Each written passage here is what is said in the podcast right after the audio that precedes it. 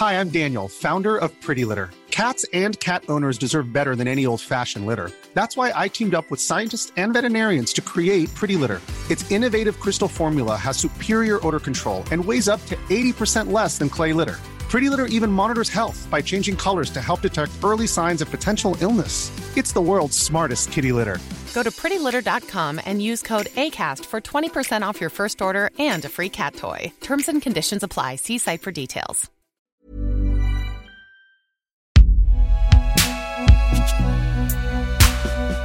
Une production Binge Audio, évidemment.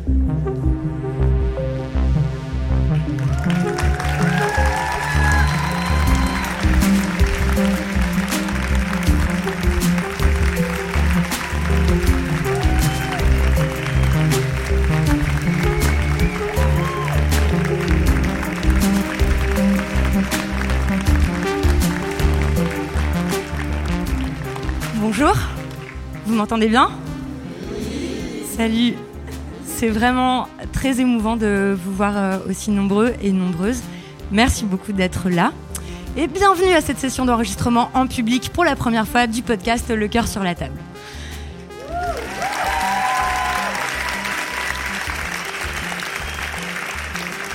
Je suis euh, très émue d'être là et je suis d'autant plus émue d'être euh, là avec Judith Duportail qui est mon invitée et que vous allez entendre pendant 1h20. Applaudissez Judith s'il vous plaît.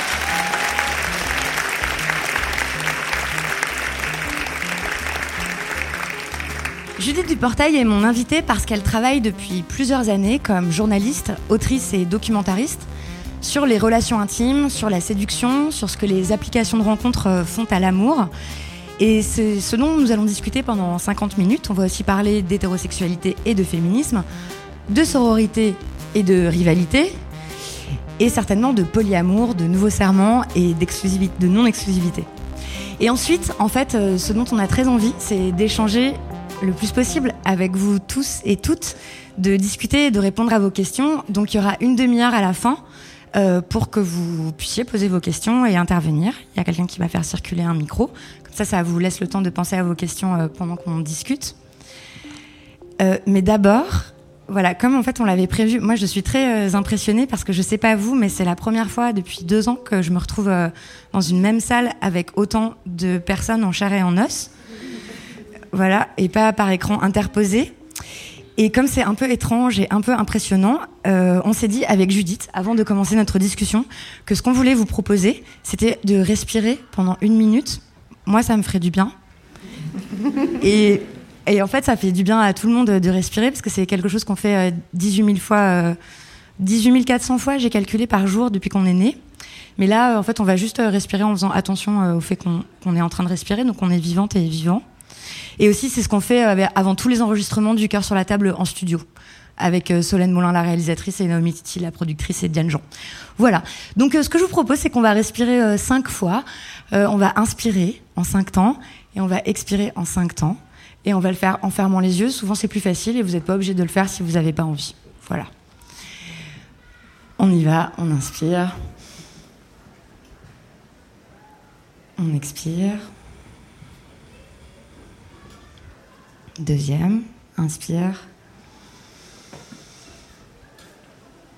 Expire.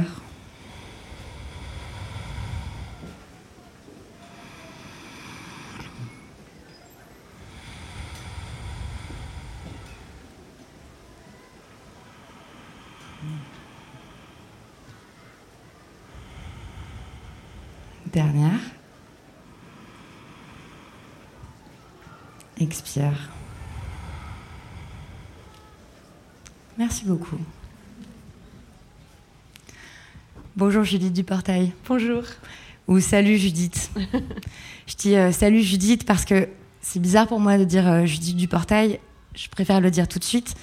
Certes, tu es une journaliste, autrice et documentariste, experte de tous les sujets qu'on traite sur le, dans le cœur sur la table, c'est pourquoi je t'invite. Mais il se trouve que tu es aussi l'une de mes amies les plus proches euh, depuis six ans. Ça veut dire très concrètement qu'on a fait la fête ensemble, on a pleuré ensemble, on s'est disputé, on connaît toutes nos histoires euh, d'amour et de chagrin et de colère. On a été là l'une pour l'autre ces six dernières années. On s'est échangé une bonne centaine de messages vocaux, certains tellement longs que ça ressemblait à des épisodes de podcast. et parfois on s'est éloigné, mais on s'est toujours euh, retrouvés. Je suis très heureuse et reconnaissante de notre amitié. On va reparler de notre relation tout à l'heure parce qu'on s'est dit que c'était juste en fait euh, de le faire vu qu'on passe notre vie à demander aux autres de raconter leur, leur vie et euh, parce que ça a un rapport avec tous les sujets euh, dont on parle euh, dans le cœur sur la table et dans tous les travaux que toi tu mènes. Je vais raconter d'abord un peu ta vie professionnelle. Que tu as commencé ta carrière de journaliste au Figaro. Et puis, assez vite, tu t'es dit que c'était bien, mais tu allais devenir journaliste indépendante, donc pigiste. Et tu as commencé par écrire des papiers très malins et apparemment légers, mais toujours avec un fond féministe. Par exemple, pour Vice en 2015, tu as écrit J'ai dit oui à tous les types qui m'ont accosté dans la rue une expérience euh, fascinante. Non, c'est vrai, c'était vraiment super comme papier.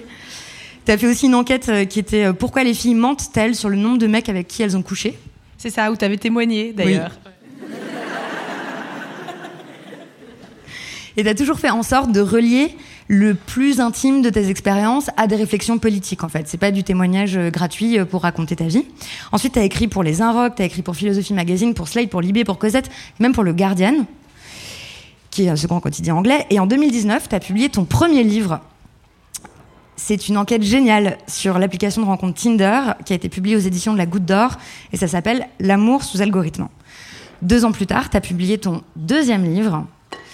Et c'est comme le premier, un livre très personnel, un récit intime où tu te mets en jeu. D'ailleurs, tu écris au jeu, à la première personne, et qui n'est pas un simple témoignage, mais une réflexion euh, profonde, nourrie de statistiques, de rapports, d'enquêtes, de concepts. Ça s'appelle Dating Fatigue, Amour et solitude dans les années 2020. C'est aux éditions de l'Observatoire et c'est en librairie depuis fin mai. Et le point de départ de ce livre-là, c'est euh, que tu as 34 ans, que tu es hétéro, que tu as vécu plusieurs histoires d'amour, dont une qui est très douloureuse, parce que violente. Tu en as parlé dans le formidable podcast qui s'appelle Kim is Paddle. Et tu te rends compte que depuis euh, MeToo, à peu près, plus rien dans tes rencontres avec les hommes euh, ne semble spontané ou joyeux ou jouissif, et que tu souffres d'une sorte d'épuisement amoureux, d'un burn-out émotionnel, ce que tu appelles la dating fatigue. Quand est-ce que tu t'es dit que cet état-là, c'était pas un état euh, que, qui t'était personnel et qui t'était qui était un petit problème que tu avais, que tu allais régler avec des séances de psy ou du développement personnel ou du yoga ou que sais-je, mais qu'en fait, on était beaucoup, beaucoup à le ressentir, et donc que ça devenait un sujet d'enquête, un sujet d'enquête journalistique euh, et littéraire très intéressant. Bah, merci beaucoup, euh, Victoire, pour cette belle euh, présentation, et merci beaucoup de me recevoir. j'ai voulu travailler sur le concept de dating fatigue, en fait, quand... ça fait 4 ou 5 ans que j'étudie l'impact des applications de dating et de rencontres sur les rapports euh, entre hommes et femmes euh, avec un prisme féministe. Et euh, ce dont je me suis rendu compte, en fait, c'est que ces applications, même si on les utilise pas, elles ont changé quelque chose dans notre manière d'appréhender l'autre et en donnant accès à une espèce de frénésie ou d'une idée que la, qualité est nécessairement, enfin la quantité est nécessairement qualitative. Euh, elles nous ont aussi euh, épuisés, cramés. Euh, ouais, voilà, elles nous ont épuisés. Et c'est un peu à partir de, de en partant de là, que j'ai essayé de, de réfléchir à, à, ce concept. Moi, ce qui s'est passé pour moi, c'est que je me suis retrouvée à nouveau célibataire après une rupture. Et avant cette relation, j'avais déjà beaucoup été sur Tinder et tout, et j'étais déjà bien fatiguée. Et l'idée, la simple idée de réinstaller Tinder et de me dire, je vais ravoir une conversation vide avec un espèce de mec qui est peut-être hyper sympa, mais en fait je le saurais jamais parce qu'à force de se dire ça va, t'as fait quoi ce week-end, il euh, y a rien qui va se passer, ça étreignait mon cœur quoi. Euh, et donc voilà, ça a été le point de départ. Mais l'épuisement que tu décris, euh, il est dû bon, au fait que tu dis que tu as beaucoup utilisé Tinder, notamment pour cette enquête euh, L'amour sous algorithme, où tu as quand même demandé toutes tes données Tinder, on t'a renvoyé 800 pages, ce qui n'est pas exceptionnel, parce qu'en réalité, si vous utilisez Tinder, Tinder a très probablement 800 pages sur vous, en fait, donc euh, voilà. Mais c'est le fait que tu l'avais beaucoup utilisé, bon, mais c'est aussi dû en fait au fonctionnement, à la façon dont sont designées ces applications de, de rencontres, et aussi à la logique qu'elles qu'elles utilisent. Dans L'amour sous algorithme, donc ta première enquête, tu as démontré à quel point l'algorithme de Tinder, par exemple, était sexiste. Ce qui est un truc dont on n'avait pas du tout conscience et les conséquences énormes que ça avait sur les, nos possibilités en fait de rencontres et de relations. Est-ce que tu veux bien revenir un peu là-dessus? euh, avec plaisir. Alors en fait, euh, ce qui s'est passé, c'est que euh, le point de départ de l'amour sous algorithme, c'était il y a quelques années. J'étais journaliste encore au Figaro et j'utilisais Tinder non pas d'un point de vue professionnel, mais pour ma vie de, femme. Et un jour, je, lis un article où j'apprends que tous les utilisateurs de Tinder ont une note secrète de désirabilité. Euh, le but, c'est de euh, évaluer chaque utilisateur pour le faire, lui faire rencontrer des gens qui sont à l'intérieur de son pool, euh, pour mettre les beaux avec les beaux, les moches avec les moches, les moyens avec les moyens. Moi, quand je lis cet article, ça m'a rappelé à peu près un milliard de mauvais souvenirs en même temps, et notamment un qui m'a marqué, et je pense qu'on l'a à peu près toutes vécu ici, tous et toutes vécu ici, qui était quand j'étais en classe de cinquième, je crois, il y avait un mec dans ma classe euh, qui avait noté les filles. Et moi, je me souviens, j'avais eu 5 sur 10 parce que j'étais sympa, mais un peu grosse. Et donc, quand je lis cet article, je regarde mon téléphone et je me dis, mais en fait, euh, Tristan, ce mec qui était dans ma classe, maintenant, il travaille chez Tinder et, et il est en train. Et il est en train de tous et toutes nous évaluer à notre insu des dizaines et des dizaines de fois par jour pour qu'on puisse euh, pécho que des gens qui sont considérés que de notre, notre même niveau. Quoi. Donc je me suis dit, euh, je veux en savoir plus sur ce système de notation. Et ça a été le point de départ de l'amour sous algorithme. au cours de cette enquête, en fait, ce dont je me suis rendu compte, c'est donc qu'on était bien évalué par un système de classement Hello. Hello, ça veut pas dire euh, bonjour. Ça vient d'un statisticien hongrois qui s'appelait Arpad Hello, qui avait développé un système de classement des joueurs d'échecs. C'est un système de classement assez, assez simple. Euh, quand vous êtes un joueur d'échecs, si vous jouez contre un excellent joueur, mais que vous gagnez contre lui, votre cote monte. Sur Tinder, ça veut dire si vous matchez contre un excellent joueur, donc quelqu'un de considéré comme très désirable, votre cote monte. Si vous perdez contre un joueur médiocre, donc si, si quelqu'un de jugé pas beau, vous soyez pas gauche, votre cote descend. Euh, moi, quand j'ai appris ça, ça m'a révolté sur un, million de raisons, comme je vous disais. Et donc, j'ai continué à pousser, à pousser euh, mes recherches. Et euh, j'ai mis la main sur le brevet de l'algorithme de Tinder, qui était un document public, mais que personne n'avait lu. Euh, il suffisait de faire une bonne recherche euh, Google. Et euh, ce dont je me suis rendu compte, c'est qu'on était évalué donc sur notre attractivité physique, mais aussi sur notre niveau de diplôme et notre niveau de revenu. C'est ça qui m'a le plus choqué. Et ce qui était le plus fou, c'est qu'un homme qui a fait de bonnes études, qui gagne beaucoup d'argent, aura des points bonus.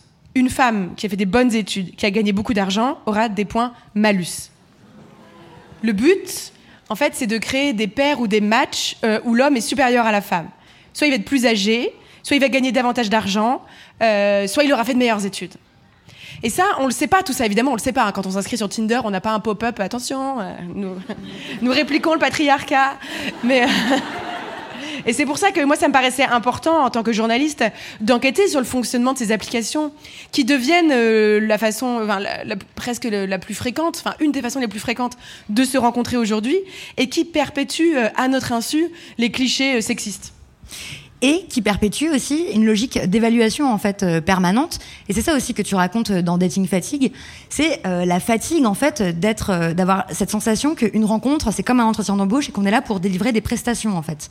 Et qu'on est toujours là pour s'évaluer voir si on se correspond si ça match et tout même le fait que ce soit rentré dans le vocabulaire courant en fait. C'est inquiétant. Et tu montres euh, que cette logique de consommation, d'évaluation perpétuelle de l'autre, il y a même des applis qui sont prêtes à aller beaucoup plus loin en fait dans cette logique-là en proposant, euh, là tu as mis la main sur ça, un brevet qui a été déposé par Tinder qui montre que peut-être on pourrait évaluer les dates en fait une fois qu'on les a fait. Oui, c'est une idée qui a été développée par certaines applications rencontres, d'évaluer comme on évalue euh, euh, un chauffeur Uber ou un livreur euh, à la fin de ton, de ton euh, date de mettre 5 étoiles et un commentaire. ça a jamais tenu vraiment, ils ont jamais réussi à le mettre en place. mais en fait, ce que ça veut dire, c'est que il y a un mouvement général dans la société d'évaluation de l'autre et de considérer l'autre à l'aune de la prestation qu'il nous apporte et de ce qu'il nous apporte à nous, et non plus comme une personne ou comme une personne entière avec elle aussi des pensées, des doutes, une vie intérieure, mais de juste voir qu'est-ce qui se passe à l'instant où je la rencontre et à l'instant où elle part elle n'existe plus, euh, qui existe avec le capitalisme dans lequel on vit, parce que c'est tout aussi choquant quand on y réfléchit. Enfin, c'est aussi choquant quand on y réfléchit de noter un livreur ou de noter un chauffeur ou de noter même de noter une personne en soi. Mais les applications de rencontres, elles, euh, elles font que ce mouvement du capitaliste dans la société s'initie jusque dans l'intime en fait. Et ça, je pense que quiconque a déjà utilisé les applis le, le, sent, le sait. Euh, pour moi, c'est aussi ça le, le, concept de dating fatigue. C'est ce sentiment de vide qu'on a quand on est face à une personne et qu'on a l'impression d'être face à la version Instagram de cette personne et que soi-même on doit porter une version un peu euh, euh filtrée de sa personnalité. Et combien c'est difficile en fait aujourd'hui, euh, ça devient de plus en plus difficile de dépasser en fait cet, cet aspect-là des autres et de rentrer dans une communication, une forme de communication qui est, qui est sincère. Et pour moi, c'est ça, c'est pour ça que j'ai voulu enquêter sur la dating fatigue. C'est vraiment euh, cette, cette, émotion, ce sentiment très prégnant que euh, on n'est plus qu'en façade, quoi. Oui, et que, que dans nos relations, on les, évalue en fait, de façon euh, même euh, inconsciente, ou alors de façon tout à fait explicite, de dire, bah écoute, euh, en fait, dans notre amitié, moi je trouve qu'on rigole plus tellement, en fait, ça va pas, je préfère traîner avec des gens plus ceci ou plus cela, et tout ça, qu'on pense que les autres sont là pour oui, nous, nous offrir des prestations. Pour nous divertir, ouais, pour nous divertir, pour nous offrir des prestations. C'est tout, bah, tout ce que tu disais sur le, le, travail émotionnel. On a le sentiment que les autres doivent, euh, enfin, ouais, certaines personnes, en tout cas, ont le sentiment que les autres euh, nous doivent quelque chose, ou doivent nous divertir, ou doivent nous faire nous sentir bien, ou doivent nous, euh, ou nous doivent, euh, doivent coucher avec nous parce qu'ils nous, ils nous ont matché. tout ce, ouais, c'est ça, tout ce qu'on appelle ce sentiment d'être untitled de quelque chose. Oui, c'est ça. Qui est, bon, évidemment que je relis avec euh, la masculinité, puisque on a dit de plein de façons à quel point la masculinité, c'était aussi le fait de à mon avis, euh, en tout cas, de euh, une construction qui te pousse à croire que tu as le droit à un certain nombre de choses. Mais bon, c'est un fonctionnement qui marche aussi pour d'autres socialisations. Hein. Je pense que dans le fait d'être blanc ou blanche, par exemple, il y a la même chose. Dans le fait d'être issu de classe sociale supérieure, etc., etc. mais est-ce que tu penses que ça serait possible des applications de rencontres. Parce que bon à la fin la question ça devient quand même ok bah comment on rencontre des gens vu que en fait on doit beaucoup passer par les applis et que c'est très difficile que là ça a été particulièrement difficile ces deux dernières années. Euh, mais est-ce que tu penses qu'il y a des applications de rencontres qui pourraient être designées pour ne pas encourager cette logique de consommation d'évaluation euh, et d'accumulation que tu as constaté euh, dans toutes les applis ou presque? Euh, je pense que tant que les applications seront basées sur un concept de swipe, elles seront euh, problématiques. Euh, je pense que le swiper, c'est un geste de droite, politiquement. non, je le pense très sérieusement. Parce qu'en fait, le, fait d'évaluer une personne en, quelques secondes sur une image, en plus une image fixe, ça nous fera, ça activera toujours des, des zones de notre cerveau euh, qui sont sensibles aux préjugés, euh, aux biais, aux biais sociaux. Parce que quand on évalue une personne en quelques secondes sur une photo, qu'est-ce qu'on évalue? Est-ce qu'il ou elle a les bonnes fringues? Est-ce qu'il ou elle est dans les bons endroits? Est-ce qu'il a la bonne dose d'ironie pour être en mode je me mets en valeur mais pas trop, euh, je suis sexy mais j'ai pas fait exprès c'est tout ça qu'on évalue à, notre insu. Et tout ce qu'ont montré les études de, psychologie ou d'économie, c'est que tous nos raisonnements les plus instinctifs sont ceux qui sont le plus chargés en stéréotypes. Et donc le swipe euh, vient activer euh, toutes les zones de stéréotypes de notre cerveau. Donc euh, j'ai des doutes sur l'existence, la possible existence d'une application de rencontre qui serait féministe, éthique, dans une forme d'écologie relationnelle, mais je demande qu'à être euh, convaincue. J'espère que dans les écoles de code, etc., aujourd'hui, il y a des, jeunes hommes, des jeunes femmes qui réfléchissent à ces questions. Mais une chose dont je suis convaincue, c'est que tant qu'elles seront basées sur le swipe, ce ne sera pas possible. Tu... C'est vrai. Je, je pense que c'est vrai. Donc, tu as écrit ces deux livres-là. Bon, tu as fait aussi ce podcast euh, Miss Paddle. Et moi, j'adore te suivre euh, sur Instagram. Parce qu'en fait, tu écrit à chaque fois comme des petits articles sous tes photos. Il y a un des articles que tu as publié cette année, enfin, un des posts, en fait, Instagram, où tu disais Moi, j'aimerais qu'il y ait une révolution des questions. J'aimerais que dans nos relations, euh, en fait, on apprenne à se poser des questions différemment, on apprenne à se, à se parler différemment, à pas demander tout le temps, par exemple, combien, ou à pas demander tout le temps euh, des trucs sur euh, est-ce que tu es célibataire ou est-ce que tu es libre, comme si on était une place de parking, tu dis, mm. libre ou occupé.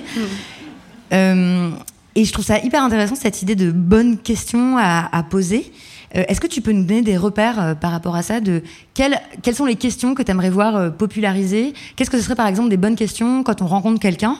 Où on a très clairement envie euh, soit de sexe, soit de, enfin en tout cas d'une relation qui est plus intime, euh, pour que ça ressemble pas à un entretien d'embauche et pour qu'on n'ait pas l'impression de raconter 15 000 fois la même chose et de se vendre et de vendre une prestation. Euh, c'est une question hyper intéressante. Oui, j'avais fait ce post Instagram parce que je me rendais compte que de plus en plus j'avais du mal à raconter euh, mes relations sentimentales et amoureuses, même à des proches, Mhm. parce que les questions qu'on me posait euh, m'angoissaient. En mode, euh, est-ce que c'est du sérieux? Est-ce que vous êtes vraiment ensemble? Euh, Quand est-ce que tu vas le revoir? Euh, Est-ce que tu dois aller euh, loin avec lui, etc. Et toi, quand tu viens de rencontrer quelqu'un, que t'as un peu genre euh, euh, les petites étoiles dans les yeux, nanani, euh, en fait, c'est- c'est presque crispant ou euh, ou euh, c'est presque vulgaire en fait de devoir tout de suite euh, répondre à ces questions, se poser ces questions-là. Moi, j'avais envie de pouvoir en parler et qu'on me dise euh, euh, qu'est-ce que t'aimes chez lui, euh, comment est son appartement, est-ce qu'il sent bon, enfin, je sais pas, les choses vraiment importantes, quoi. et la question que tu me poses, je me la suis beaucoup posée. Comment on fait quand on rencontre quelqu'un pour la première ou la deuxième fois dans un contexte de séduction pour avoir accès à son cœur, euh, pour le mettre à l'aise et pour se mettre à l'aise. Euh, j'ai pas de, je suis désolée, j'ai pas de réponse toute faite.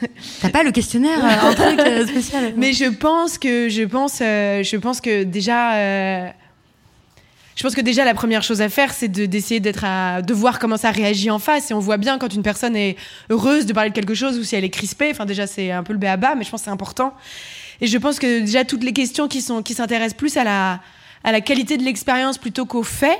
Par exemple de dire euh, au lieu de dire qu'est-ce que tu fais dans la vie de dire euh, est-ce que tu t'amuses dans ton métier? Enfin je sais pas c'est- ça peut être des pistes euh, qui vont vers un, un dialogue qui est, qui est plus intéressant selon moi.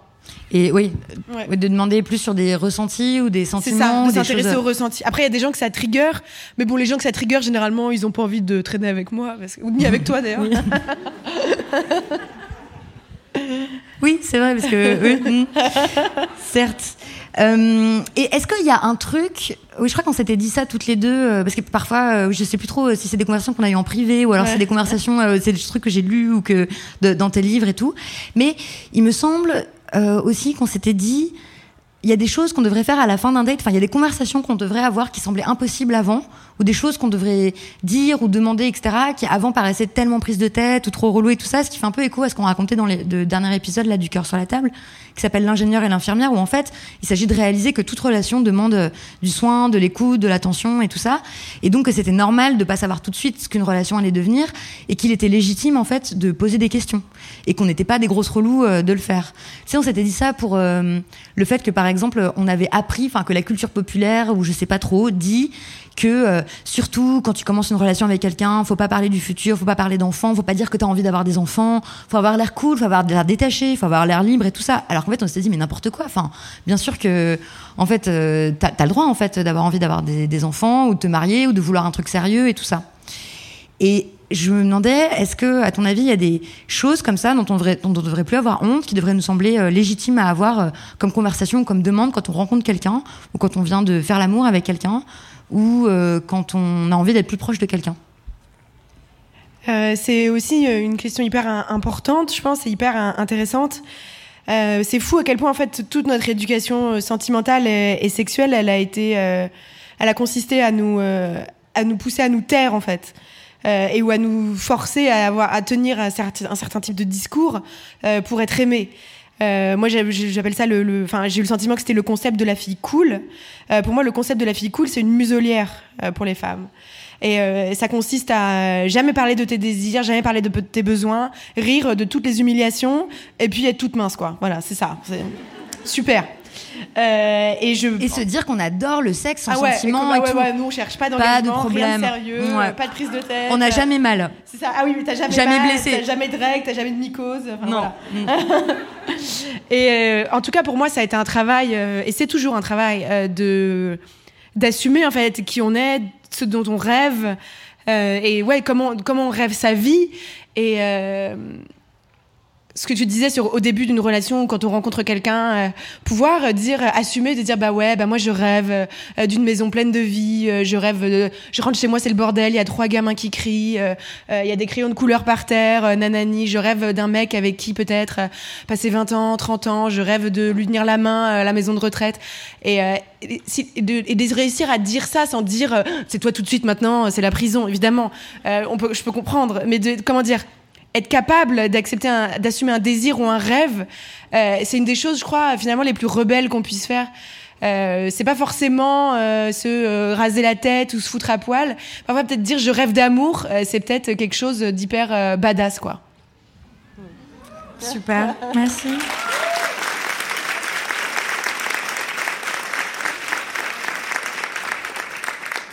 Moi, je suis d'accord avec toi. Mais tu sais, il y a plein de gars, ils sont pas du tout d'accord avec nous sur ça. Voilà. En fait, euh, donc. Ah, mais c'est bien, ça fait le tri. Oui. Et oui. Euh, ce qui veut pas dire, ce qui veut pas dire que c'est ok. si- Enfin, c'est aussi ok euh, si vous avez pas du tout envie de ça. Bien sûr, non, Chacune c'est ça, ses ouais. propres rêves et tout, mais il faut juste. Oui, oui, non, bien sûr, Voilà. ça veut pas dire que la personne, elle est obligée de réaliser tes rêves, mais ça veut dire euh, que tu as le droit, en fait. euh, ils- appartiennent qu'à toi, en plus, tes rêves. Et si le mec en face, lui, son rêve, c'est, euh, je sais pas, les voyages, l'indépendance, euh, eh ben peut-être vous pouvez être amis, ou peut-être vous pouvez faire l'amour trois fois et rester potes, et lui, il va t'encourager dans ta recherche de grand amour. En fait, c'est ça, qui est- tout est possible. C'est ça, mais il faut se le dire. Il faut se le dire, Voilà. il faut parler. Et oui. C'est comme le truc, euh, tu sais, on s'était dit, euh, bon, ça euh, ce que ça m'est arrivé euh, aussi, ce truc de, par exemple, moi j'ai mis longtemps, mais maintenant je, je le fais, de rencontrer quelqu'un et de dire, si ça te va, euh, je te propose qu'on ne joue à aucun jeu du type on va attendre trois jours pour se répondre et tout, parce que vraiment c'est relou.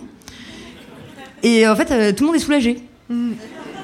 Donc c'est, voilà, ça, ça, Grave. ça détend tout le monde. Ouais, t'as raison de faire ça, c'est bien. Euh, Attends, je suis perdue dans mes questions. Qu'est-ce que je veux dire? Oui, si. Donc j'allais dire, il y a des mecs qui vont pas du tout être d'accord avec nous, et il y a des travaux que tu as faits qui sont parfois réutilisés par euh, des personnes euh, masculinistes, donc antiféministes. Par exemple, tu as fait cette enquête, parce que là, on a beaucoup parlé de- des besoins euh, des femmes, de comment ça se passait de leur côté et tout. C'est un reproche qu'on fait d'ailleurs au cœur sur la table. On dit qu'on trouve qu'on entend trop de femmes et tout. Je dis, bah oui, mais écoutez, d'habitude, on les entend pas, donc euh, voilà. Néanmoins, j'entends, j'entends les critiques. Moi, je continue à lire les trucs valeurs actuelles, les commentaires YouTube, tout, parce que je veux comprendre comment ils pensent. Bon. Et donc, toi, tu as fait une enquête avec le data journaliste Nicolas Kaiserbril, euh, qui a été publiée dans le journal Le Monde l'année dernière, où vous vous êtes dit, OK, on va enquêter sur ce fait, euh, sur cette euh, évidence, en fait, pour qui utilise des applications de rencontres, qui est que si tu es une femme hétéro, que tu t'inscris sur une appli de rencontre, tu vas matcher, en fait, assez vite. Et si tu es un mec, tu vas mettre vraiment énormément de temps avant de décrocher un rendez-vous, avant de matcher avec quelqu'un. Et donc, vous avez fait tout un truc un peu compliqué là de rétro-engineering et tout. Vous êtes rentré dans le, la matrice de Tinder. Et euh, vos résultats, c'était que le taux de succès moyen d'une femme sur cette appli, c'était de 50% et 2% pour les mecs. Et donc, Le mec hétéro, ouais. Ouais, pour les mecs hétéros. Ouais. Et donc, euh, les masculins étaient trop contents pour dire euh, bah, vous voyez, les femmes contrôlent le marché du sexe et de l'amour. Pour elles, c'est évident. Voilà. Est-ce que tu peux revenir, s'il te plaît, sur cette enquête Dire euh, ce, ce que ça dit et, et, et- enfin voilà. Est-ce que tu peux revenir sur cette enquête, s'il te plaît? Euh, j'ai fait cette enquête après la sortie de L'amour sous algorithme euh, parce que oui, moi aussi, j'avais reçu beaucoup de messages d'hommes me disant euh, mais vous vous rendez pas compte à quel point c'est l'enfer aussi de notre côté. Donc euh, je m'étais dit bon bah ok, je vais aller voir. Et euh, du coup avec euh, Nicolas Kaiserbril, ce qu'on on s'était chacun créé au début, c'était bah, c'était parti un peu comme une blague, on s'était chacun créé un profil Tinder euh, euh, lui en femme et moi en mec. Et lui, il avait mis une photo noire et il avait swipé à droite euh, machinalement. Et au bout de 10 minutes, il était, j'en peux plus des mecs en fait. Genre, j'ai, j'ai même pas mis de photo qu'ils étaient là. Alors, chérie, tu fais quoi, nanani? Enfin, genre, il pétait un câble. Et euh, l'idée, c'était de, oui, d'aller voir que chacun d'entre nous aille voir comment ça se passe euh, de l'autre côté. Et de, on a mis en place un protocole expérimental euh, où euh, on a fait du, euh, du don de données. Donc, on a organisé une soirée où les gens venaient, ils buvaient des verres et ils nous donnaient accès à leur compte Tinder. Et en même temps, on faisait tourner, enfin, Nicolas Kaiserbril avait fait tourner des programmes, etc., pour calculer leur taux de, succès. Donc, ce dont on s'était rendu compte. Alors, nos données étaient quand même biaisées parce que c'était des amis à nous, principalement des gens de notre âge. Mais par contre, on les avait quand même fait contrôler par des data scientists qui s'étaient rendu compte que elles étaient quand même représentatives euh, d'une certaine réalité. Donc tout ce préambule pour euh, arriver euh, euh, à notre conclusion, qui était que oui, donc une femme hétéro sur Tinder, elle a en moyenne 50% de taux de succès, et un homme hétéro 2%. À partir de là, on s'est demandé pourquoi. Il y, a différentes explications. Sociologiquement, les mecs ils swipent plus à droite machinalement, quand les femmes ont plus tendance à swiper à droite quand elles sont vraiment intéressées. Mais moi, j'avais mené l'enquête auprès de personnes travaillant à l'intérieur des applications de rencontres. Et ce qu'elles m'ont expliqué, c'est que le profil des hommes, en manière générale, euh, n'est pas montré aux femmes avant qu'ils ne payent. Ça veut dire qu'ils swipent et ils swipent et ils swipent et ils se prennent que des râteaux. Donc on peut imaginer le- les conséquences que ça peut avoir sur une personnalité jeune ou en construction ou fragile. Euh, et tant qu'ils ne payent pas, leur profil n'est pas montré. Et évidemment, ils leur montrent des profils de meufs complètement dans les canons de beauté euh, pour euh, les allécher, quoi. Et euh, ce qui a des effets euh, terribles, déjà sur l'estime de soi bah, de ces mecs-là, et en plus sur les femmes, parce que évidemment, euh, quand il y en a une qui les match quand même, si elle répond pas tout de suite, eh ben elle se tape euh, bah, toute la frustration, toute la colère accumulée, euh, toute la colère manipulée créée par ces applications rencontres. Qui est-ce qui se les bouffe? Eh ben c'est nous. Euh, donc ça, c'était le, propos de notre article, qui a été beaucoup réutilisé. Ouais, je l'ai vu dans beaucoup de groupes euh, masculinistes, vidéos masculinistes, pour dire, euh, pour dire, bah oui, voyez, les femmes sont en position de pouvoir sur l'application. Ce qui est une vision biaisée et incomplète de mon article, parce que c'est pas parce qu'elles ont plus de matchs qu'elles sont directement en position de pouvoir. C'est une situation qui est plus ambiguë, parce que c'est elles, du coup, après, qui se tapent le, harcèlement en réponse. Mais c'est vrai que c'est assez étrange, mais toi aussi, tu as dû voir ton boulot réutilisé par des mascus ou l'extrême droite. Ça fait un peu mal. Mais en même temps, ça prouve aussi à quel point euh, ces enjeux sont cruciaux. Et euh, dépassent le cadre euh, d'une certaine psychologie ou d'un développement personnel, à quel point ce sont des enjeux politiques. Moi, je pense que c'est ça que ça veut dire. Ok. Mais non mais oui, d'accord. Non, non, c'est vrai. pas satisfaite. Si, si, si, si. Non, non, c'est euh, non, non, non, non, c'est ça. Mais c'est étonnant en fait quand tu plonges dedans, tu sais de, mais tu l'as parce que tu l'as fait aussi pour euh, qui est Miss Paddle, d'aller voir en fait ce que racontent tous ces discours-là de mecs donc qui veulent pas du tout entendre parler de, de, féminisme, qui veulent pas vraiment l'égalité, ou alors qui expliquent que l'égalité est déjà là, ou qu'en réalité ce sont les femmes qui dominent le sexe, le marché, enfin ce qu'ils appellent le marché du sexe et de la séduction quoi, et de l'amour, et que eux n'ont qu'à euh, payer et, et, fermer leur gueule, et que c'est vraiment injuste qui leur tombe dessus et tout. C'est euh, assez euh, vertigineux. Euh, attends, je vois l'heure qui file et il y a quand même deux trois sujets dont on avait dit qu'on parlerait. Dans Dating Fatigue, comme dans L'amour sous algorithme, il y a vraiment quelque chose qui est admirable dans le travail de Judith, que, qui moi me touche beaucoup, me stupéfait à chaque fois, parce qu'en fait on se parle pas hein, des travaux quand on est en train de les faire.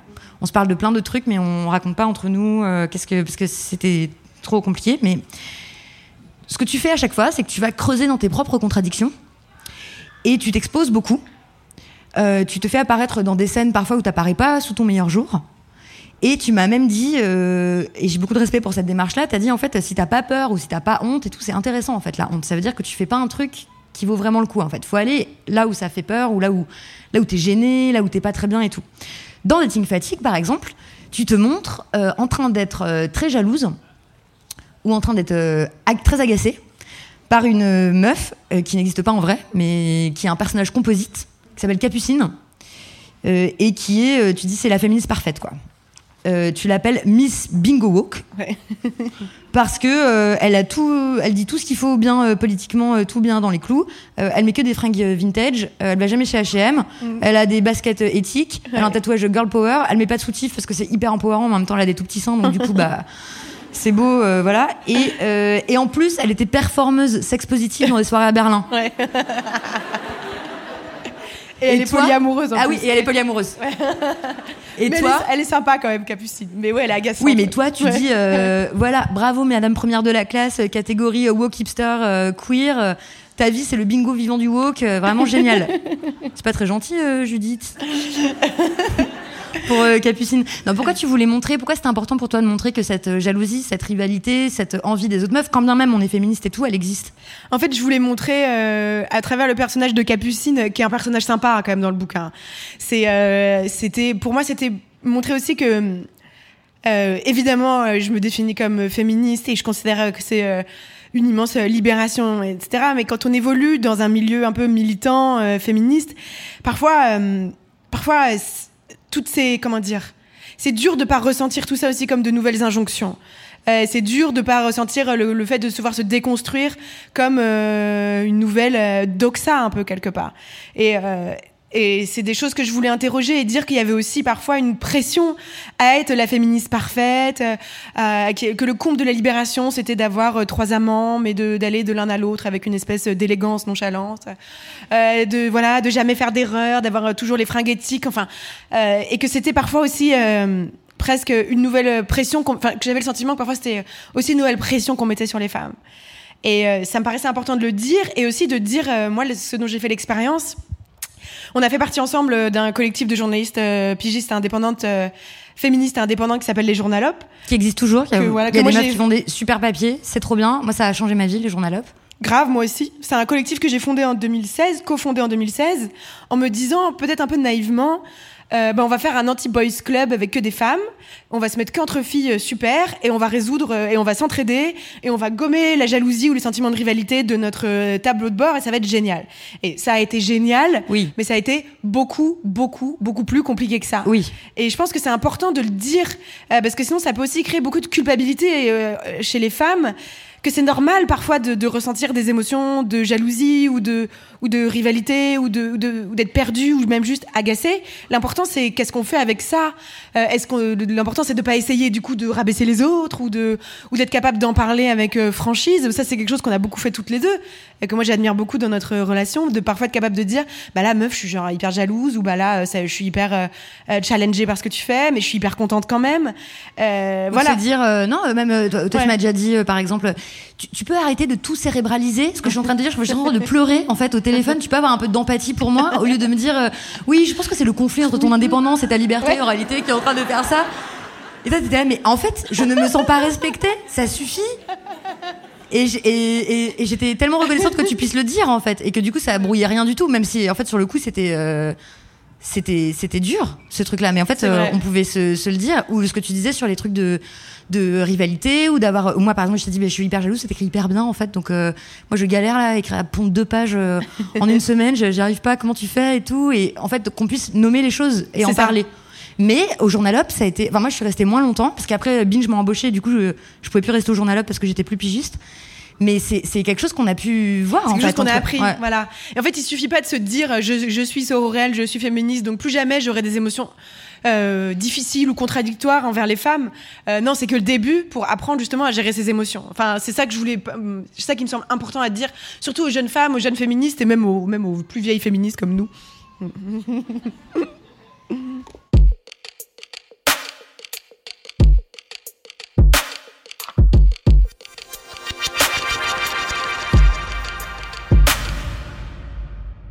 Eh ben, c'est bien comme on a commencé à raconter qu'on s'était déjà disputé. On va continuer parce que oui. Alors euh, hier tu as posté un truc euh, où tu disais euh, qu'on s'aimait très fort et c'est vrai, on s'aime très fort, mais qu'on était d'accord sur à peu près rien. Enfin sur certaines choses quand même. Par exemple, un des trucs dont on a le plus discuté, qui a un rapport direct avec notre travail, et parfois on s'est vraiment embrouillé, c'est les questions de non-exclusivité et de non-monogamie et de polyamour. Mm. Mm. À tel point, on sait que c'est un truc un peu délicat. Enfin, on, va se dire, par exemple, avant d'en parler, on est là. Mm. Ok, donc du coup, on, y va Vas-y. ok. Non, en fait, bah, peut-être il faut un peu de, contexte. C'est juste que. Euh, alors, je l'ai jamais dit en public, mais voilà. En fait, euh, moi, ça a été une libération pour moi de lire des textes polyamoureux, de lire euh, la salopétique et tout ça, parce qu'il se trouve euh, que je pense que je suis fondamentalement pas exclusive, en fait, ni sexuellement, ni de façon amoureuse. C'est-à-dire que j'ai beau être très amoureuse et ça a beau être vraiment génial, ça ne m'a jamais empêché d'avoir des crushs sur d'autres personnes et ni de passer à l'acte, en fait. Donc j'ai beaucoup trompé mes amoureux, et quand j'ai vu qu'en fait c'était possible de faire autrement, j'étais prosélyte de cette affaire. J'étais mais c'est génial, mais c'est vraiment, mais tu vois, mais pourquoi s'embêter avec ces trucs de fidélité et tout, alors que vraiment, euh, il suffit simplement d'être libre de nos désirs et de le dire, et, c'est tout. Et, et, tout sera évité, tu vois. Et toi, tu es là, en fait, enfin. non je suis pas euh, d'accord avec ça. Et tu dis, et tu l'expliques aussi dans Dating Fatigue, à quel point c'est pénible aussi, à quel point c'est en train de devenir en fait une nouvelle injonction.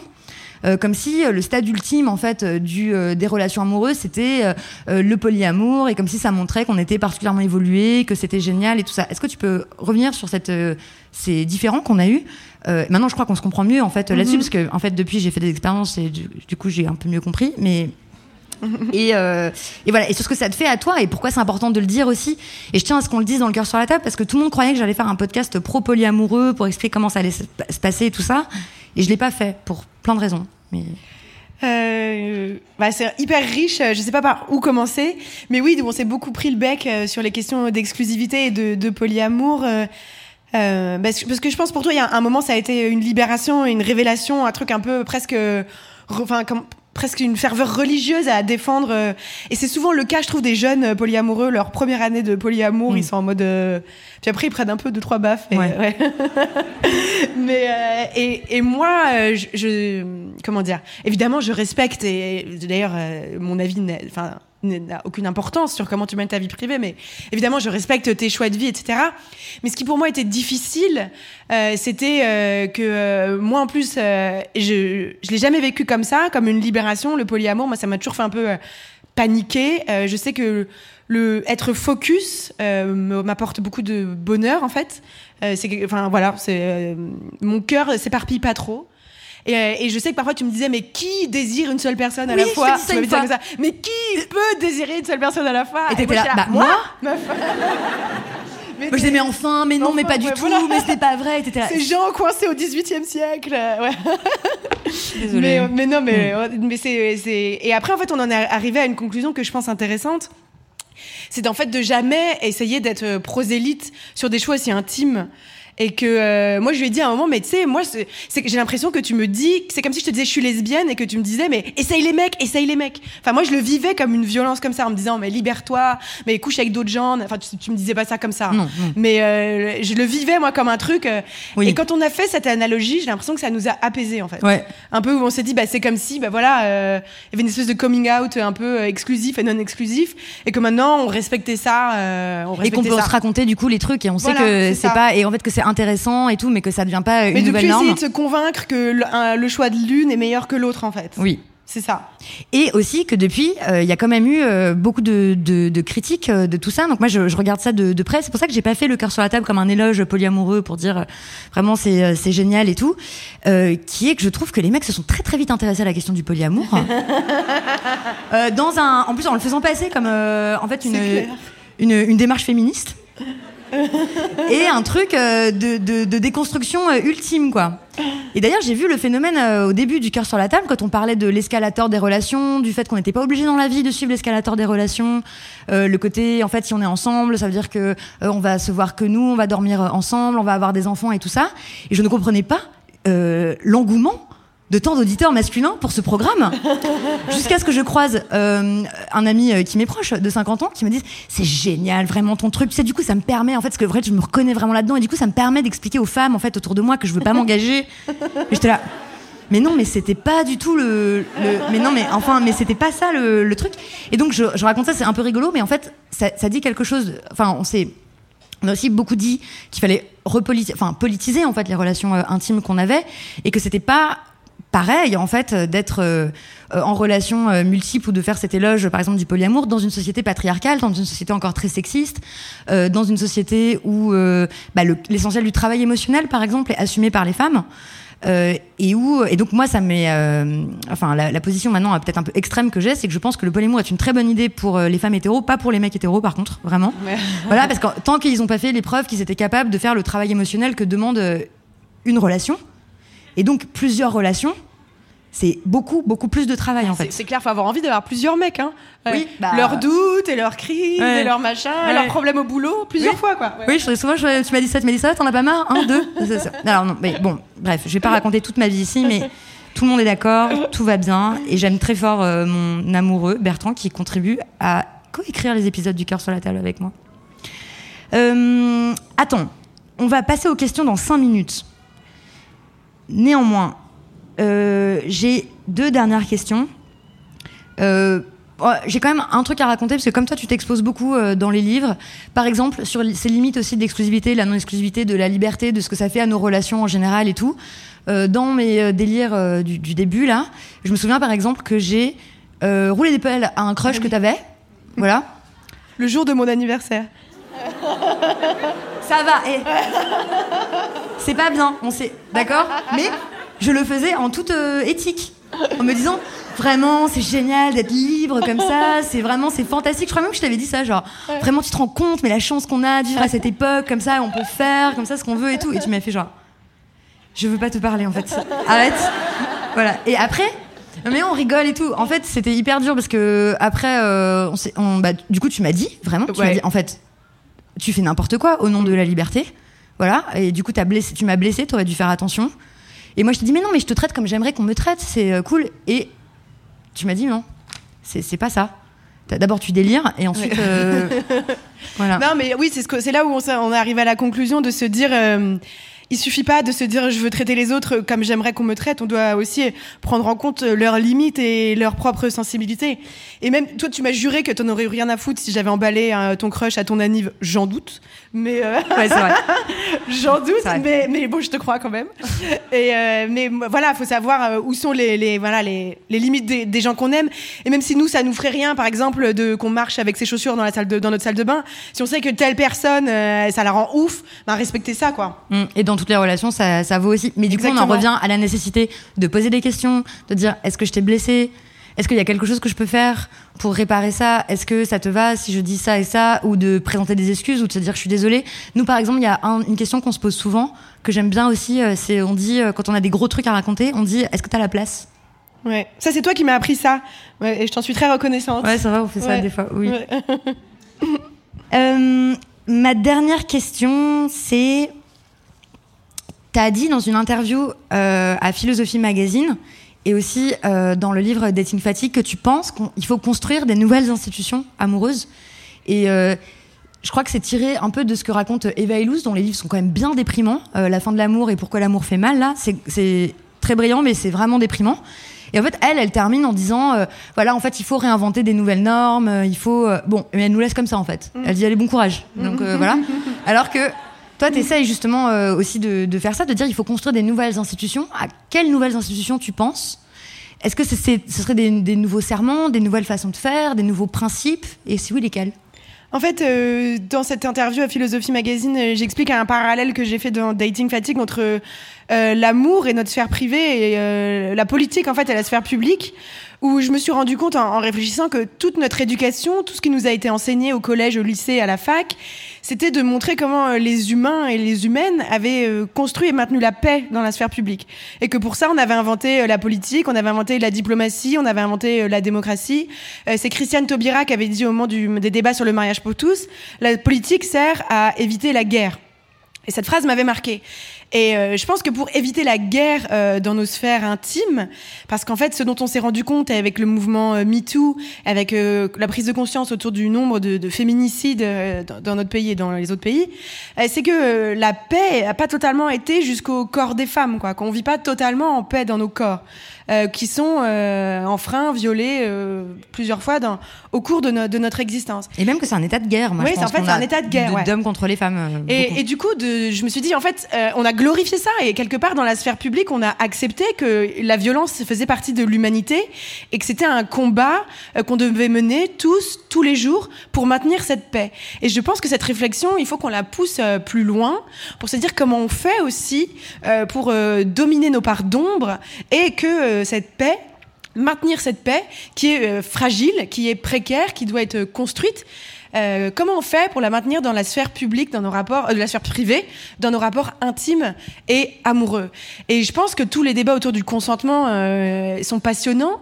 Et je pense que le consentement, en fait, c'est la, diplomatie, l'équivalent de la diplomatie dans la sphère intime.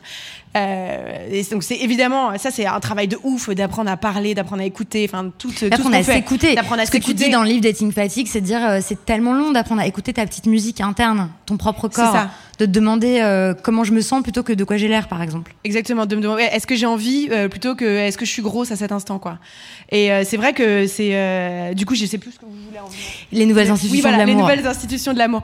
Donc après, je me dis aujourd'hui, il y a des institutions de l'amour qui existent officiellement dans notre société, c'est le mariage. Mais c'est vrai qu'on pourrait imaginer d'autres mariages, un nouveau mariage qui serait basé sur et non pas la propriété, parce qu'aujourd'hui le mariage, c'est ça, c'est pour gérer la propriété, mais qui serait basé sur des notions de, de paix.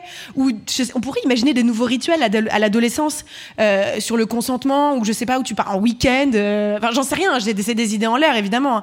Euh, je vais pas demain aller en week-end. Bah comme tu sais les cadeaux, ils font la confirmation à 15 ans là, où ils partent tous en week-end et ils se font des cadeaux. Bah, pourquoi on ferait pas ça nous avec le consentement, tu vois? Voilà. Non mais c'est vrai. Mais de ouf.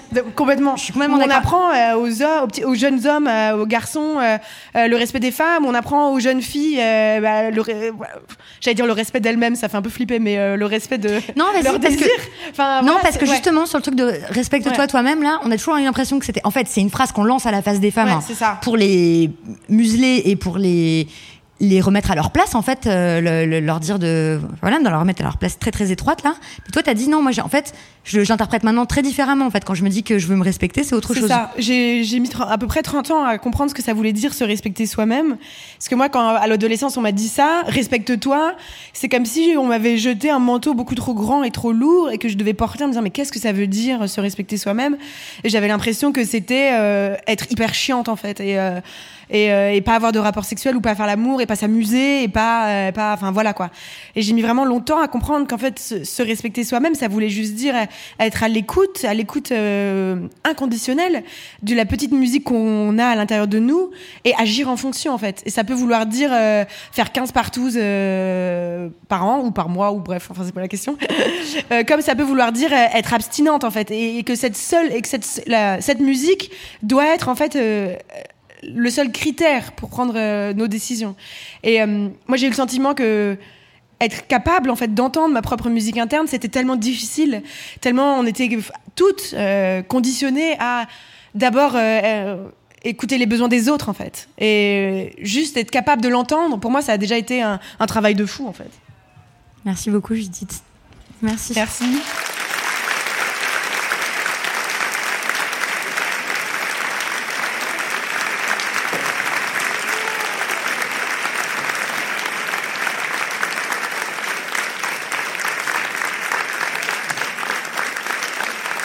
Merci beaucoup.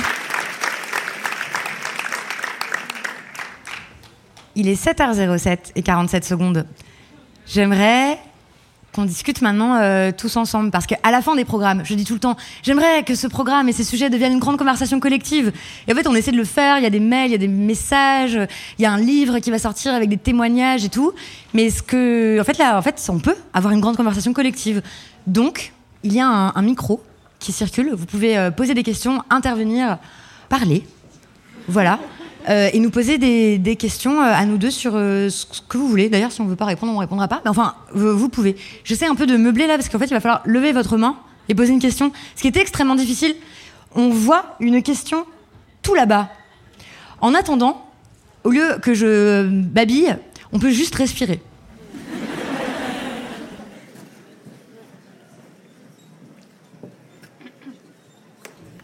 Bonsoir, merci. Bonsoir.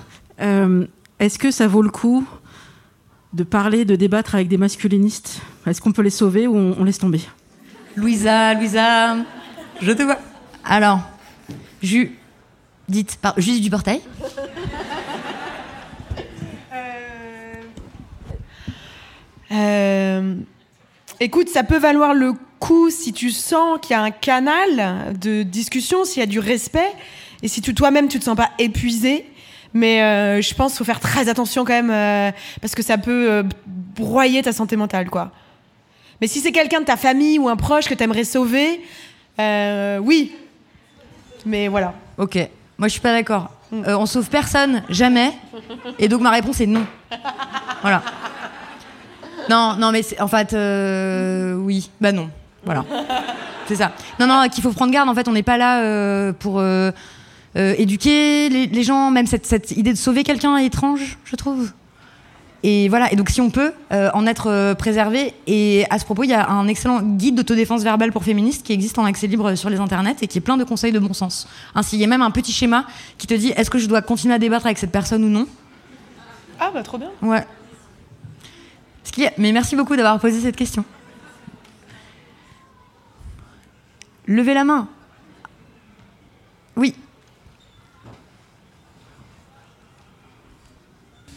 Bonjour. Ça marche pas? Bonjour.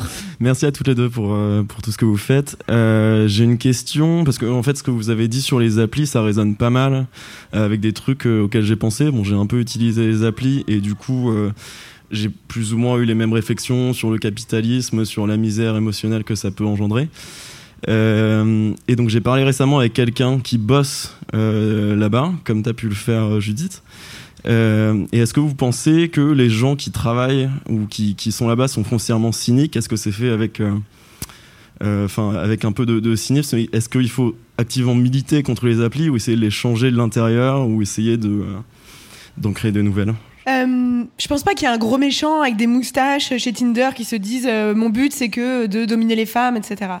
En revanche, une chose est sûre, c'est que euh, même s'ils sont pas armés des pires intentions, euh, il se passe un, phénomène assez étrange, c'est que collectivement, on est en train de confier euh, la responsabilité de la rencontre amoureuse à des acteurs dont les intérêts sont à l'opposé des nôtres. Parce que le but de tout, tout, tout, tout, les, quand même les, les, les PDG des applications de rencontre, c'est qu'on y passe du temps, qu'on y revienne et qu'on achète des options. Euh, c'est pas qu'on quitte l'appli et qu'on revienne jamais quoi. Donc euh, ce conflit-là, de- c'est quand même un conflit d'intérêts de base qui me semble compliqué à dépasser, très sincèrement. Après, euh, il y a des gens qui arrivent à en avoir une utilisation euh, raisonnée, je pense, ou à, y trouver leur compte, mais euh, je pense que euh, c'est quand même essentiel de savoir comment ça fonctionne, euh, s'éduquer euh, pour pas plonger dans le, tomber dans le piège euh, du sentiment de, médiocrité qu'elles peuvent créer chez, chez les utilisateurs, quoi.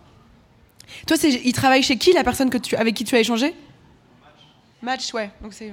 Et par ailleurs, il n'y a pas de raison, je crois, que les entreprises euh, de dating euh, soient euh, hors de tous les systèmes de domination. En fait, c'est absolument présent partout, donc dans les entreprises aussi. Et là, par exemple, dernièrement, le PDG Oui. de Appen euh, vient de démissionner parce qu'il y a 70 personnes qui. euh, euh, Bah, qui l'accuse de harcèlement ouais, et ouais. et oui. Et d'agré- non, Enfin, pas qui d'agré- accuse son management, Oui. dont des accusations d'agression sexuelle.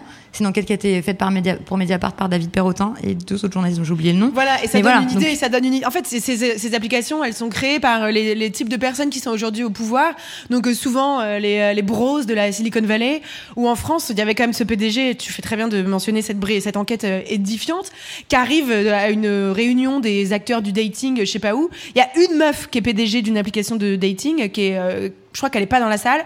Le premier truc qu'il fait, il prend le micro, il dit "Il paraît qu'elle suce bien." Voilà, c'est ces mecs-là quand même qui créent des applications de rencontres. Donc euh, il les crée avec cet esprit-là. Faut pas, faut garder ça en tête. Euh, bonsoir. Bonsoir. Moi, je suis, euh, je, suis, je suis bien fan du podcast. Je connaissais pas tes livres, Victoire, mais je pense que j'irai les lire après, euh, après aujourd'hui. Et peut-être que la réponse à ma question est dedans, mais je voulais comprendre comment vous- étiez arrivé à devenir féministe. Qu'est-ce qui, s'est passé ou un jour vous êtes plus intéressé à ce sujet-là qu'un autre pour que vous lui consacriez du temps et, une carrière? Euh, non, moi, c'est venu. euh, comment c'est venu? C'est venu par euh, la, lecture de romans, en fait, de femmes féministes, par euh, ce que je voyais autour de moi, par un sentiment de, de révolte, en fait, euh, générale contre les choses, et par des indignations d'enfants. Je comprenais pas pourquoi c'était toujours des mecs euh, qui, tuaient, euh, qui frappaient, qui étaient violents. euh, voilà, je comprenais pas pourquoi on me disait de me comporter comme ci ou pas comme ça parce que j'étais une fille. euh, euh, c'était l'exemple des femmes autour de moi, dans ma famille.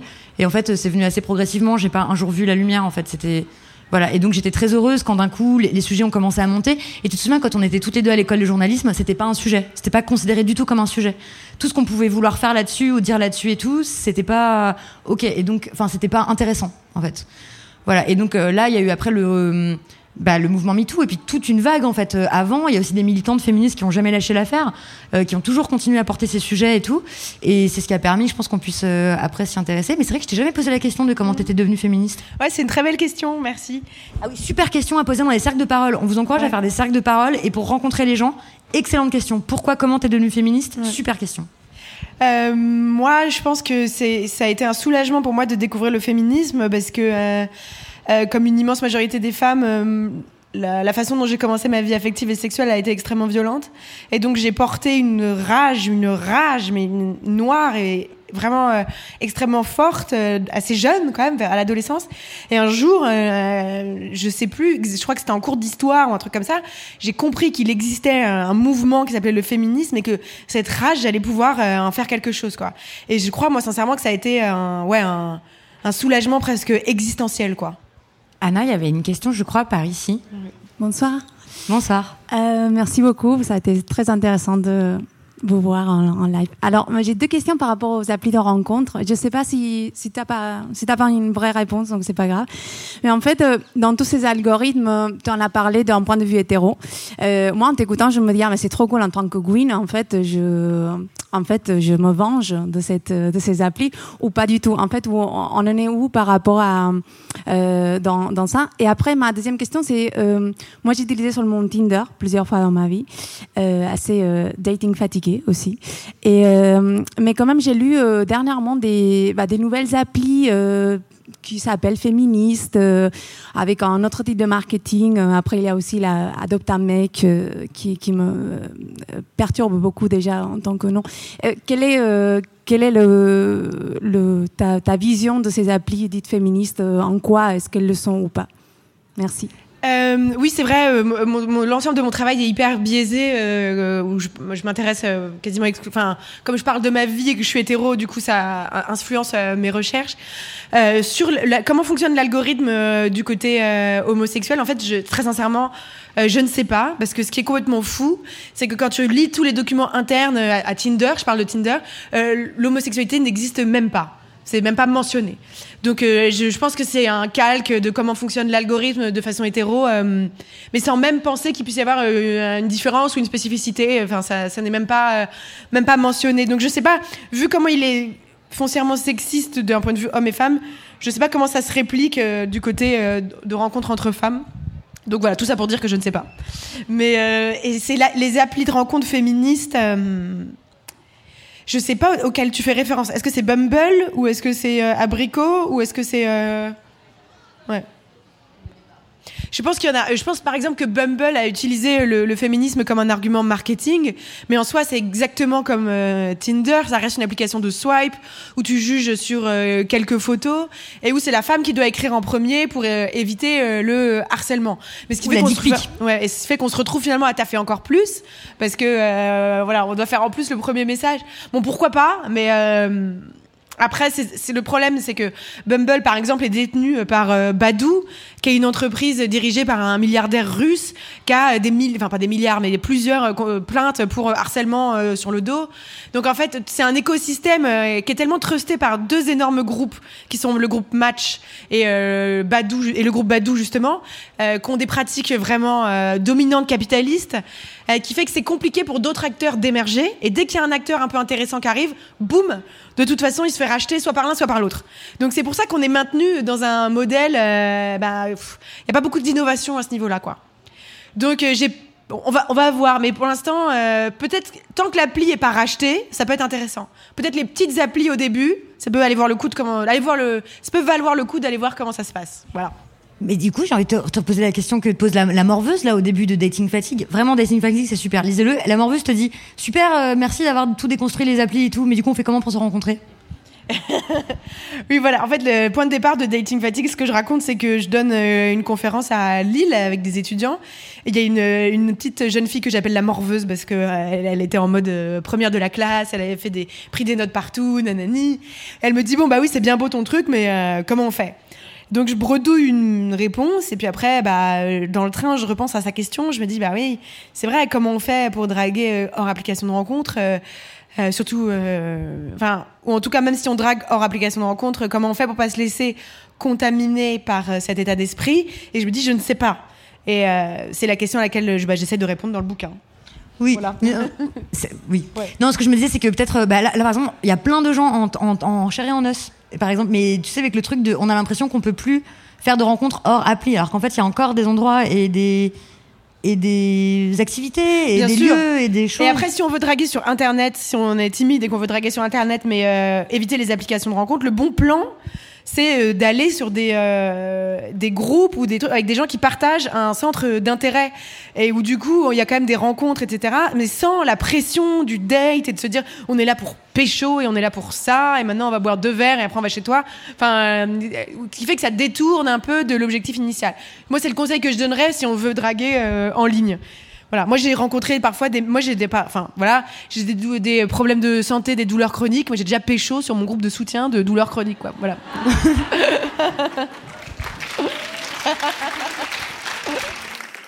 Il y a une question juste là-bas. Il y en avait une aussi ici. Ouais. Bonsoir. Euh, je, je- en fait, je voulais revenir sur euh, l'idée de la- de l'écoute de, la voix, la petite voix intérieure euh, qui a été abordée à plusieurs moments euh, ce soir.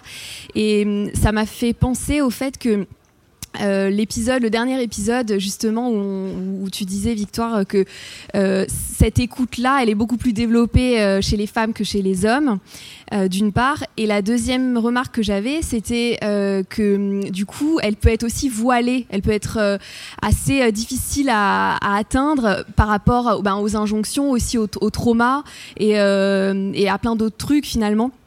Et la question aussi, c'est de se dire, du coup, ce travail-là, qui est fait davantage par les femmes, euh, il est porté d'un point de vue individuel. Donc, euh, on doit, nous, travailler à l'écoute de cette petite voix. Et, est-ce que, finalement, qu'est-ce que vous pensez et comment on peut le faire d'apporter de, euh, une réflexion un peu plus politique à l'idée de, d'écouter cette petite voix? Parce qu'en final de dire on doit écouter cette petite voix c'est pas un peu une responsabilité individuelle trop lourde et trop trop forte. Oui. Euh, qu'est-ce que vous en pensez? Moi, je suis contre le développement personnel, ok? Enfin, comme euh, voilà, déjà, ouais. Parce que, mais non, mais parce que justement, c'est dégueulasse en fait de dire aux gens Quoi? Tu, es malheureux, tu es pauvre, euh, tu, as subi des tas de violences? Ah, tu sais, c'est quelque part de ta responsabilité et, fais des, thérapies. Et avec ces nouvelles méthodes, tu devrais t'en sortir. Et comment tu es malheureux Mais enfin bref, fais quelque chose pour sortir de son malheur. C'est dégueulasse en fait. Parce que c'est dépolitisant, ça nous enlève du pouvoir et de la puissance. Euh, ça nous fait, ça nous aveugle sur le fait qu'en fait, euh, par exemple, les violences sexistes et sexuelles, c'est pas un problème de gens méchants en fait, c'est un problème systémique. Euh, et donc, il faut qu'on lutte ensemble et tout ça. Donc, c'est ce qu'on essayait de développer dans le 9 épisode. Néanmoins, je pense qu'on peut voir ça. Mais je trouvais, moi, en traînant dans les milieux militants et en lisant beaucoup de livres féministes, que ça manquait en fait de, de, de, care et de, et, de, et de choses pragmatiques et pratiques et tout. Et donc, donc c'est d'où est venue, enfin voilà, avec cette idée de d'écouter ta, petite voix et tout. C'est en fait, moi, je pense que tu ne peux l'écouter qu'à partir du moment où tu as déjà pris conscience en fait du fait que tu n'étais pas responsable des malheurs qui t'étaient arrivés, des violences que tu avais subies, euh, de la socialisation genrée euh, dans laquelle tu avais grandi, mais qu'ensuite la question c'était comment faire, comment tu allais pouvoir euh, le transformer? Et en cela, c'est pas ta responsabilité individuelle. Moi, je pense que ça doit se faire ensemble, de façon collective. Encore une fois, l'outil le plus, enfin un des outils que je trouve les plus puissants c'est euh, par exemple de se regrouper entre personnes concernées. Euh, de, faire des cercles en fait, de faire des groupes, de faire des groupes de soutien, des groupes de solidarité tout, pas en mode genre on va faire un week-end entre filles et tout, c'est cool les week-ends entre filles, c'est pas ça, mais de se dire en fait ce qu'on est en train de vivre, c'est on peut y répondre de façon euh, justement politique, comprendre que ça ne concerne pas que nous, que, que ça concerne d'autres, donc écouter les autres, parler soi, et puis qu'ensuite en fait il y a plein de choses qui vont changer par des luttes collectives en fait, par des politiques publiques. En fait, on va pas résoudre le problème des violences sexuelles en écoutant sa petite voix intérieure. Et d'ailleurs, je crois que ni toi ni moi on pense ça. On va résoudre euh, cet énorme scandale en fait des violences sexuelles en menant des politiques publiques contre. Donc ça veut dire il faut de l'argent, ça veut dire il faut des luttes pour ça, ça veut dire il faut des politiques qui décident de faire ça et il faut les forcer à le faire en réalité. C'est ce que ça se crée dans le rapport de force, la politique, pas en demandant gentiment. Donc il faut des formations au consentement et aux violences sexuelles, euh, à la prévention, à la détection euh, des violences sexuelles pour tout le monde, en fait, dans toute la société, à tous les âges de la vie. Euh, et, c'est comme ça en fait qu'on va arriver à faire changer les choses. Mais pour arriver à créer cette conscience-là, il faut bien que chacun, chacune le fasse aussi en son fort intérieur par rapport à ce qu'il ou elle a vécu. Donc c'est pour ça que je dis que je suis contre le développement personnel, mais je suis pour un développement personnel qui soit politisé, euh, qui soit euh, euh, pensé et qui passe donc par des choses très concrètes. Par exemple, quand on pense à écouter sa petite musique intérieure, oui, bah moi je pense que par exemple, si tu reconnectes avec ton corps, si tu t'entoures de personnes qui sont bienveillantes avec toi, si tu, tu décides de plus t'infliger en fait la vision sans arrêt de corps qui te et de nouvelles injonctions, etc. Bah ça va mieux. T'as plus de place, en fait, t'as moins de bruit et tu peux mieux écouter en fait ce que tu désires et tout. Qu'est-ce que tu dirais, toi, pour écouter cette petite musique intérieure? J'ai beaucoup parlé, il reste que 10 minutes en plus. Euh, non, non, mais je suis entièrement d'accord avec toi euh, dans cette double dynamique qui est de dire, évidemment, il ne s'agit pas juste de dire aux femmes. Euh, écoutez votre petite musique et pas changer la société, ce serait évidemment des. Enfin, ce serait en fait, enfin, ce serait se surresponsabilisant. En fait. Surresponsabilisant. Après, en ce qui me concerne, je sais que je pense que aussi la façon dont on agit et les, les... dans dating fatigue, j'explique que je me suis fait la promesse, par exemple, de plus jamais euh, coucher par politesse. Et après, je me suis dit, c'est euh, Aqua Boulevard dans ma culotte ou c'est rien, tu vois. C'est voilà, c'est tout. Et, alors c'est moi, c'est personnel et c'est pas encore euh, politique, ce n'est que moi. Mais le fait, euh, si on est de plus en plus à, le faire et à le dire et à, l'assumer, euh, ça ouvre aussi un peu la voie pour les plus jeunes, etc. Mais évidemment, évidemment, ça c'est très important pour nous hein, d'un point de vue individuel, mais d'un point de vue sociétal ou politique, ça ne suffit absolument pas. Et la question que tu soulèves, elle est passionnante parce que oui, la parole des femmes se libère aujourd'hui, mais elle est, euh, c'est dur euh, de la faire entendre, quoi. Et on le voit, rien qu'avec euh, PPDA, etc. Et en fait, il faut qu'on continue à parler de plus en plus fort, de plus en plus fort, en espérant que, en face, ça va continuer à répondre euh, sévère, hein, vénère. À mon avis, on n'est pas au bout, on n'est pas à la fin du combat, quoi. Mais euh, comme le dit Victoire, ça va passer par euh, du rapport de force, puis tous les leviers politiques classiques, quoi, et les manifs, et les pétitions, et les, enfin, je sais pas, tout ça. Et le, le podcast que fait Victoire, pour ça, il est hyper utile pour influencer, convaincre. en fait, on est dans le fight, quoi. C'est pas un. C'est pas un Voilà. dîner de gala, ouais. C'est ça. Mais ça n'empêche pas qu'on a le droit de kiffer son corps, euh, de voilà, d'écouter sa petite musique interne et tout. Ah oui. Ah le patron, il dit. Mais non, on avait dit jusqu'à 35. On D'accord. de la parole des femmes. Et, il y a le Et patron voilà, qui et il y a le arrive patron qui arrive pour nous dire euh, ça suffit, ok. Pardon. Non, c'est pas vrai. Non, non, non, non, c'est pas vrai, c'est pas vrai. C'est bon. Ça va. c'est une une blague, Joël. Ok. Euh, D'accord. Alors, bah, c'est terminé. Et donc, je vous remercie pour votre écoute, pour votre présence. C'était. Ah, j'aime trop cette musique.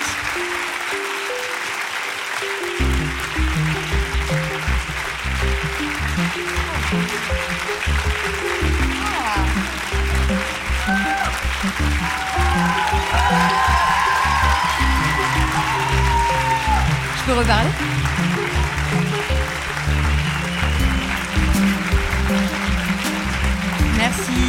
Merci, beaucoup.